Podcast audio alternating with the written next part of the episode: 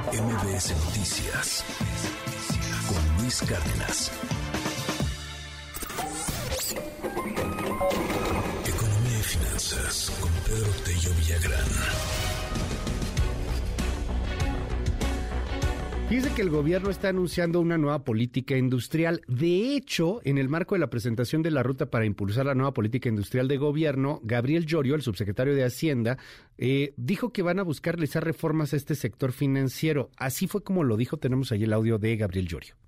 La secretaria nos pidió elaborar un programa, un paquete o una propuesta. Esta propuesta no fue incluida en el paquete económico 2023 porque todavía se encuentra, de hecho, en discusión de todos los jefes, incluyendo a la secretaria Cloutier. Pero ya lo tenemos listo y está enfocado, no les puedo dar muchos detalles, pero está enfocado precisamente a tratar de generar o de incrementar la rentabilidad de inversiones siempre que se realicen en un sector estratégico identificado por la política industrial, pero que también incluya eh, las inversiones realizadas a investigación y desarrollo y desarrollo de talento. En ese sentido es que queremos acercar esa propuesta y acompañar la política industrial que el día de hoy ha presentado la secretaria Cloutier. ¿Y cómo ves, querido Pedro? ¿Si van en serio o no? Qué gusto saludarte, buen día. Luis, qué gusto saludarte a ti y también a quienes nos escuchan. Fíjate que es interesante observar cómo cuando estamos entrando ya en la recta final del cuarto año de la presente administración, es cuando el gobierno deja de oír para proponerse ahora sí escuchar a los agentes productivos que una y otra vez, y aún antes de que eh, tomara posesión al frente de la presidencia de la República Andrés Manuel López Obrador, le habían señalado, incluso con documentos en mano, y me consta porque conozco el caso de Concamín y también el de Canacintra, que México no podría avanzar a menos que se definiera una auténtica política para el desarrollo industrial de nuestro país. ¿Por qué es importante esto, Luis? Antes de entrar acerca de si hay tiempo suficiente para construirla y para aplicarla, y dos, si existen herramientas concretas para hacerla realidad.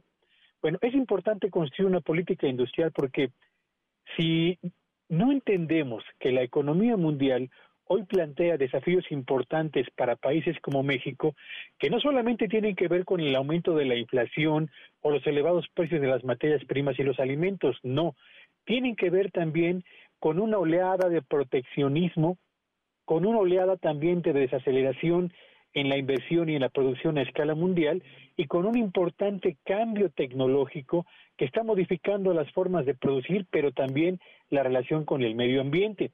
Y si México no entiende que esto que está ocurriendo más allá de nuestras fronteras debe orientarnos a tomar decisiones para modificar las tendencias que hoy en día definen nuestro desarrollo, difícilmente estaremos en condiciones de hacer frente a los desafíos que nos plantea el presente y el futuro inmediato. Pero además, si tomamos en cuenta que las tendencias más importantes de los signos vitales de la economía mexicana, como la inversión, como la producción, como las ventas de las actividades empresariales, más el empleo, hablan de un país que no está siendo capaz de responder a las necesidades del desarrollo, la única respuesta posible frente a esta doble circunstancia es la construcción de un plan de desarrollo o de una estrategia nacional que convoque a los sectores a la búsqueda de objetivos comunes con herramientas precisas y compromisos muy concretos.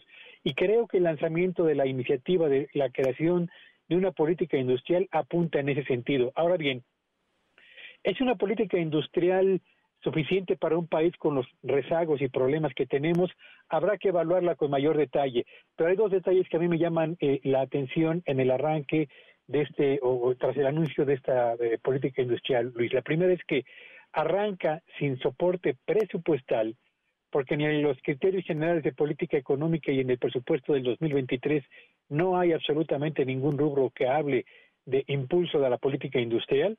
Y por otro lado, el presidente de la CONCAMIN, el señor José Abugaber, ha señalado que es una buena iniciativa, pero que sin incentivos fiscales para detonar las inversiones que hacen falta para modernizar a la planta industrial de nuestro país, poco útil será una estrategia de esta naturaleza. Así que qué bueno que lanzan una iniciativa de política industrial, qué malo que lo hacen al final del cuarto año de gobierno, qué difícil es suponer que esto vaya a tener éxito sin, sin soporte presupuestal y ojalá que de Hacienda surja una auténtica iniciativa para, vía estímulos fiscales, impulsar la inversión productiva, la modernización de la planta productiva y la generación de más y mejores empleos, Luis.